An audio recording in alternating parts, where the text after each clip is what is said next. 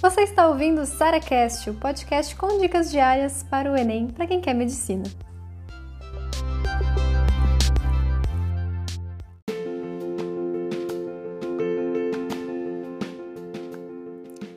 É normal acabar um simulado achando que foi muito mal. Na verdade, pior do que você de fato foi. Já teve essa sensação de terminar um simulado e falar: socorro, eu errei tudo. Aí quando você volta pra ver, fala: não, eu realmente acertei algumas coisas aqui, acertei essa questão aqui e tal, que eu nem lembrava.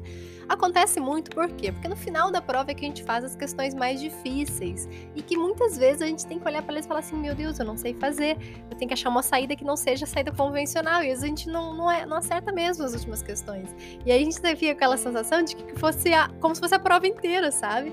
Mas na verdade não. Essa é a sensação que a gente vai sair também da prova. E por isso que eu achei tão importante de colocar esse podcast aqui hoje para vocês, porque vocês vão sair do primeiro dia também falando: meu Deus, foi um fiasco, a redação foi horrível, eu não consegui fazer as questões aqui, as, as questões finais de linguagem, de humanas, achei muito difícil, a prova inteira tava muito difícil.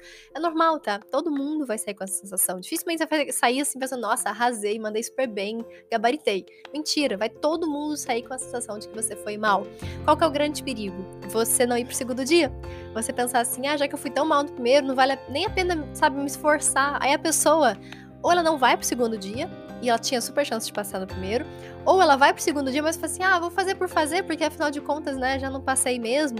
Então assim, gente, essa sensação, ela é normal, você tem que saber disso. Que você vai sair do simulado achando que você foi pior do que você realmente foi, você vai sair da prova pensando que você foi um lixo. Mas que na verdade, não, você pode até inclusive ter passado. Então, nada de desistir no meio do caminho por conta dessa sensação.